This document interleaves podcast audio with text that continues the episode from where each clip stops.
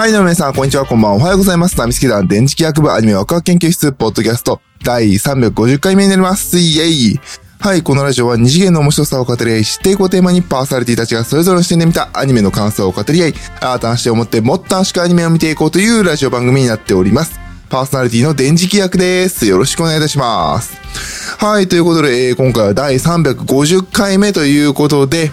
君たちはどう生きるかの感想になります。イェイはい。えー、っと、ジブリですね。10年ぶりでしたっけ？えー、宮崎駿監督の、えー、まあ、監督、脚本の映画になります。はい、見てきました。いやーね、今回あの、この作品一切宣伝しないということで、もうあれですね、公開しましたってニュースにすらならない。ニュースすらあれは宣伝でお金払ってたんだなっていう感じが、今回すごくしましたね。他の方もよく言われてるように、へーっていう感じでした。で、まああの、ね、いろいろ意見があってね、なんかあの、でもなんか、なんでしょうね、オタクの悪い癖で早く見なきゃネタバレ食らうみたいな。まあそれでも一週間、ちょうど一週間ぐらいかな、木曜日の、木曜日じゃない、えー、水曜日の夜に見に行ったので、まあまあまあまあっていう感じですかね。え、14日公開でそうね。あの、一週間待たずに見に行ったっていう感じですね。で、まあ、感想なんですけれど、面白かったですね。はい、あのーなんでしょう。あの、結構、いくつか、こう、ネットには、意見上がってるじゃないですか。で、YouTube とかにも、こう、コメントまとめ動画みたいなのとかあったりとか。まあ、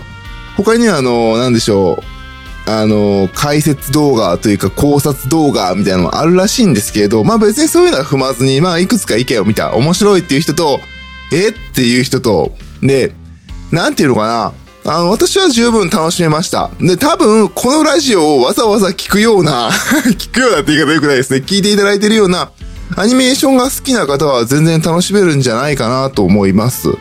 はい、なおだんと私のあの、一緒にラジオやってるスワちゃんとか、スワローセブンさんとかね、あの、天内さんとかの LINE では、面白かったよっていう話で、言って伝えてますし、あの、全然アニメ好きな方で、あのー、あ宮崎駿か、ジブリ好きやったら好きやったら見に行こうっていう人は全然見に行っていいと思います。私なんかもう、久々ですよ。映画館でジブリ見るのとか多分、千と千尋以来ぐらいですよ。うん、なんか、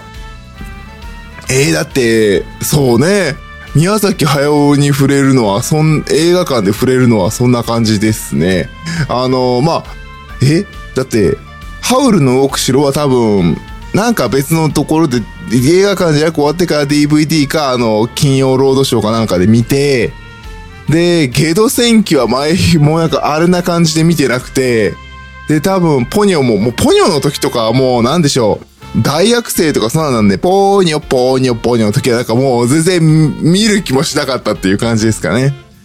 で、まあ、風立ちぬもそうですね、タイミング的に合わず、仮暮らしのなんちゃらも、まあ、もう社会人だったんでね、あんまりこう、今みたいに頻繁に映画に行くっていう感じもなかったので、本当になんか久々に、あの、よく、の、今回、こういうのラジオやってるっていうのもありますし、あの、見て楽しかったですね。で、久々に宮崎駿の作品を見れて、面白かった感じなので、ぜひあの、見に行ってみてはいかがでしょうか。私は全然、あ面白かったよ、見に行ったらっていう感じです。ただし、ただし、なんていうのかな、こう、もちろん私の中では今回の作品は絶対映画館で見るべきだと思ってます。映画館で見た方が、映画館で見るべきな、あの、作りになってるし、これをわざわざ DVD 買って家で見るかとか、あの、金曜ロードショーで、テレビ放送でぶつ切りの CM 挟みながら見るかっていうと、いや、これは映画でまとめてみた方がいいんじゃないっていう感じ。欲を言うなら、あのードルビーアトモスで作ってるっぽいね、ドルビービジョンアトモスだったかな記載がちょっと、ごめんなさい、うろ覚えで申し訳ないですけど、なので音響がいいところで見るのがいいと思います。空気感をずっと味わう感じの作品でしたね。で、あの、懸念点で言うと、映画を見に行くって映画館でドーン、バーン、わっちゃい、ヤッホーっていうのを見るっていう人は、そういうのが好みの人は、やめた方がいいと思う。あの、今回はね、なんていうね、本当にね、ジブリっていう感じで、なんていうのかな意外とね、もちろんあの、気象転結しっかりしてて、盛り上がりとか面白さもあるんですけど、終わりが結構ね、お、すって終わったな、すっていう感じで終わったなっていう感じがしましたね。もう、あと、引いてどうこうじゃないっていう感じで、うん、面白かったですね。そういう点で面白かったですね。で、まあ全体的に面白かった話で言うと、まあネタバレできるだけ喋らず言っていくと、まあもうネタバレになるかこれ喋っていくと。もうあのね、この、まあ、ストーリー的には、あの、一人の男の子がお母さんを亡くすところから、火事、火事か戦争かでお母さんを亡くすことから始まって、で、あの、お父さんが再婚相手、ママ母のところに行って、まあ、で、あ、ある種疎開的な、疎開するのかな東京から疎開して、まあ、疎開先でうまくいかない男の子が、成長、ちょっとあの、不思議な体験をして、一つ成長するっていうお話なんですけれど、まあ、よくできてるわけですよ。で、あのー、その、不思議な体験をしていく、どんどんどんどん、その、不思議な世界に入っていくっていうところの、なんですかね、このストーリーの中で、各種いろんな場面のシーンがポンポンポンポンって映っていくんですけど、そこが、一つ一つが、あれ？これ、どっかで見たことあんぞっていうカットが入るんですよ。もちろん、今回のあの、君たちはどう生きるかのストーリーなんですけど、そこの出てくるカットが、あの、あれ、ジブリのこれってあの映画のあのシーンのオマージュじゃねっていう、パクリって、まあもうセルフオマージュですかね。そんな感じのシーンがいっぱい出てくるんですよ。だから、見ながら、あ、このシーンってっていうのがすごく散りばめられていて、本当に最初から最後まで宮崎駿のこれまでのジブリの集大成、ギュッとここに入れましたよっていう感じが本当にあって、なんでしょうね。あの、今までジブリを触れてきた人間、古参の人間としては、やってくれたな、パヤオみたいな。そんな感じですね。もちろん、あの、今これを初めてジブリを味わうっていう人は、もう本当に宮崎駿がこれまで積み上げてきたもの、こういう見せ方、こういう楽しませ方っていうところを、本当にもう一回磨き上げて味わうことができるっていういい作品になってましたね。で、ストーリーもさっき言ったように、あの男の子の成長物語で、何より良かったのが説教臭くないっていうところ。全く説教は出てこないっていうところ。もちろんなくはないし、あの、このセリフってっていうところはあるんですけれど、あの、そこが、まあ、本質ではない、うん、そうね、本質的には男の子はいろいろ触れて成長していくっていう話なので、あの本当になんかね、いや、戦争良くない反対とかそんなんとかじゃないのが良かった。お母さん大事だよねとか、これは愛だよねとか、そういうのを押し出してこない感じがすごく良かったですね。で、あのー、さっき言ったようにその不思議な体験をするわけなんですよ。あのーあの、なんていうのかな。まあもうネタバレで喋って、全然もう、もうガンガンネタバレで喋っていくと、あの、君たちはどう生きるかっていう、こう鳥の絵があるじゃないですか。あの鳥が少年を誘い出して不思議な世界に行くわけなんですよ。で、その不思議な世界に行くと、鳥が喋ったりとかするんですね。で、その世界に行く途中の入り口が、もう、明らかにトトロなんですよ。あのー、森の中をバッて草を入るとこう空洞、ドームになっていて、その奥へ奥へ行くと、その不思議な世界に繋がっていくっていう感じとかね。で、とあの、あの、あの頃、トトロがどんぐりを拾ったように、羽のね、落ちた羽を拾っていったりする、その世界が、不思議な世界に男の子は入っていくんですよ。で、その不思議な世界に入っていくっていうのを、あの、実感させるために、そこまでの15分、30分ぐらいかな、その世界に徐々に徐々にグラデーションがあって入っていくっていう中に、中を感じさせるために、もう、現実をありありとリアルに描く。これがジブリだよねっていう感じがすごくしますね。もう、作画、エッグっていうね。いや、もうね、いや、まあ、作画作画って言いたくないけど、なんかあの、作画すごいってこういうことだよねっていうのがもう、うわーって書かれている。で、その作画に負けないように効果音がしっかりと、この主人公が歩いているのは家の中なのか、家の外なのか、家の外だと砂利道の上なのか、硬い土の上なのか、石の上なのかとか、家の中でもカーペットを歩いていても、前に歩いている、あの、お手伝いさんは、スリッパを履いているから、スリッパの足音とカーペットをスリッパで歩く足音で、主人公は裸足でカーペットの上を歩く音だとか、すごい緻密に作られていて、で、負けない背景で、久石譲さんの音楽、完璧みたいな。もうね、すごく作り込まれた世界観で、徐々に徐々に徐々に、あの、この子は、あの、主人公が不思議な世界に入っていくっていうところは描かれていて、冒険が始まるっていうところはすごくね、ああ、ジブリーっていう よかったですね。で、その不思議な体験をすることで、主人公は考え、成長していくっていうところが描かれていて、すごくすごく王道でしたね。で、何よりも今回の話ってもう見てて、ああ、不思議の国のアリスなんだ、これはっていう感じでしたね。本当にね、そんな感じの。私の中では不思議の国のアリスを、あのー、宮崎駿が、あの、ジブリ風に描くとこうなるよなっていう感じの作品でしたね。で、あの、見に行く前にチラッとネットのね、あの、いろんな評価の中であったのが、あの、宮崎駿のあの、例えばゲド石器は息子とかは、あの、ダメだったのは、あいつらはエンタメを分かってないと。で、君たちはどう生きるかを見ると、やっぱり宮崎駿はエンタメを分かってるっていう感じでしたね。確かにそう。その不思議な世界に入っていって怖いこととか、はっ、ヒヤッとすることが出てくるけれど、その中にちょっとね、あれ、ね、あの、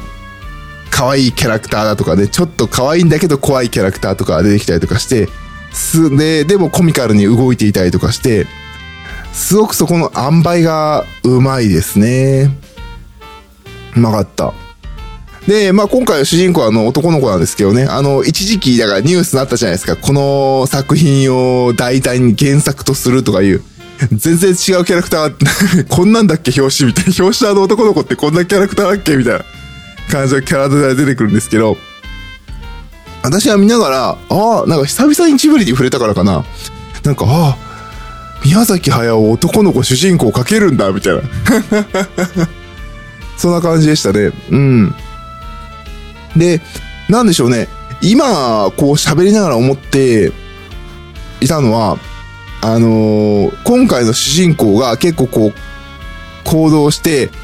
喋って考えるんですけれど、モノローグがないんですよね。モノローグがなく行動にどんどん移していくから、結構見てる側は、子供はわかんないですけど、大人は多分ね、え、なんでこんなのしたのっていうのを考える。その考えるのについていけなくなると、おって思う作品なのかもしれませんね。だからね、あの、あれよ、あの、ジャンプの、ワンピースのルフィみたいな感じ？ルフィも確かあの、モノローグがない主人公とかで有名ですよね、確か。全部自分の行動原理とか言いたいことは、あの、セリフで出てくる。考えているモノローグは一切出ないという、あんな感じの主人公になっていて、ああ、でも、ジブリ作品って全部そうか。ちょっともう久々にジブリ触れすぎて全然分かってないですけど、だからそこがですごく印象的な感じでしたね、私は。あとはそうですね、あの、やっぱり、なんていうのかな、アニメーションってこうだよ、アニメーションってこうだよねというか、あの、最近のアニメだと、まあ最近でもないけれど、なんていうか、こういうことが何か現象が起こったり行動したら、これはこういうことでやったんだよね、みたいな説明台詞ってあるじゃないですか。あれが一切ないのが良かった。あの、なんでって思うところもあれば、まあそうだよね、とか、あの、この子はこう考えて動いたのかなっていうのを考えながら見れるっていうのは良かったですね。なんか、最近ね、だからそれ、その、今回のこの作品を見ながら、ああ、なんか最近俺見てるやつ説明台詞多いなっていう感じはすごくひしひしとしました。なんかね、うん。なんか例えばあの、ほら、おい、銃口を向けてどうするつもりだみたいなね。あ、これはあの、よく出るのはドラマ CD とかかな。なんかもう、なんかあるじゃないですか、説明台詞みたいな。そんなんがね、ないのも良かったですね。ああ、なんか、考えるな、感じるんだっていうパヤオードね。あの、言葉が聞こえる、いい作品でしたね。いや、よかったですよ。もう詐欺とかね。ね、まあもう最後の方だから言いますけど、詐欺とか、今回鳥がでメインなのかな詐欺とか、ペリカンとか、えー、っと、あれなんだっけ、インコか、赤星インコがキャラクター化してて、で、主人公を助けてくれたり、襲ってきたりとかする。そういう話って本当にね、見ていて、不思議の国のアリスにの宮崎駿バージョンなのかなっていう感じがしましたね。うん、よかった。で、あの、あれ、なんだっけ、わらわらだっけ？のキャラクターが出てきて、あの、あれですよ、真っ黒クロスケみたいなまたキャラクターがポーンって出てきてね、かわいいとかね、なるキャラクターをうまいこと出してるあたりがね、やっぱ宮崎駿ちげえなっていう感じでしたね。あとはね、石の積み木だったりとか、火の話だったりとか、結構こう、いろんなね、まつわる話とかあったりとか、多分この辺をうまく頭いい人とかね、考察する人はされてるんでしょうけど、全然そういうところを関係なく、普通に一人の男の子の成長物語として、すごくすごく楽しい、いいアニメでしたね。で、まああのー最後ね、でね、個人的にすごい良かったのは最後のエンディングクレジット。エンディングクレジットのね、フォントがね、俺すっごい好きやった、今回の。あのー空を描いたね、青い空のバックに白地でね、手書き風のフォントでね、あのー声優誰々とか、動画誰々とか、あの、作家誰々とか書いてあるんですけれど、あのフォントね、すごい良かった。ちょっとね、欲しくなるぐらい、いいフォントだったので、ぜひそこも注目してもらえればなと思います。あとはそうね、そのククレジットで言うと、え、作家一人？みたいな。マジでっていうね。で、驚くぐらい原画が少なかったりとか、まあ、多分あの、途中でね、あの、協力にスタジオカラーだとか、それこそあの、UFO テーブルだとかいっぱいあるんで、もう名だたる制作会社が出ていたので、おそらくそこがね、あの、そこの、そこの人数は入れてないのかな？わざと。もしかしたら今日交渉して入れてないのかもしれませんけど。まあ、そこの原画スタッフは書いてないとしても、ああ、こんだけしか原画いないの？とか、え、作家一人マジ？みたいな。私が見落としてるってあってほしい。私が見落としてしまっているであってほしいと思うぐらい少なかったりとか。でも、動画は、やっぱ原画のね、倍、3倍ぐらいいたんですよ。だから、ああ、やっぱり、アニメーションって動画なんだ、みたいな。動画さんが、動画マンがすごいんだ、みたいな。もちろん原画もすごいし、作家もすごいんですけど、動画って大事なんだなって思い知らされる感じでしたね。あとは、その、見ててびっくりしたのは、その、クレジットに経理とか出るんですよ。マジでジムとかも出たかな？なんか経理とか財務とか出てて、え、マジで？みたいな。なんかあんまり出る印象ないじゃないですか。そういう人たちの名前とか役職も出てて、もう本当に今回は宮崎駿の集大成、ジブリ、ジブリがこの作品を出したんだっていう感じが本当にね、すごいエンディングクレジットから伝わってきてね、ああ、もう、これマジで最後かなっていう思わされる。まあ年齢的にまあそうなんでしょうけど、でもびっくりする作品でしたね。本当にクレジットでもそう思い知らされるいい作品でした。はい、ということで、あの、ぜひね、あの、まあもうなんか最後の方ネタバレ的なのも喋っちゃいましたけど、あの、ぜひあの、ここまで聞いてね、へえと思った方は見ていってください。途中で止めて見ていってくださってる方もたくさんいると思います。あの、すごくいい作品でした。面白かった。いい作品だった。これは映画館で見れて本当に良かったっていう作品ですね。絶対これね、途中で切っちゃダメ、CM とかで。本当にね、そんな楽しい作品でした。惜しむべきはね、レイトショーで見に行ったんですよ。これね、あの連休とか、この後夏休みとか、あの、個人的にはあの、子供たち、子連れが入ってる箱でちょっと見たかったなってのあります。あの映画を見て、周りの子供たちが、あーとか、キャーとか、どこで反応するかをちょっと見たかった。そんな作品でしたね。はい、ということで今回は君たちはどう生きるかの感想でした。パーソナリティは私、電磁気役でした。それでは、バイバイ。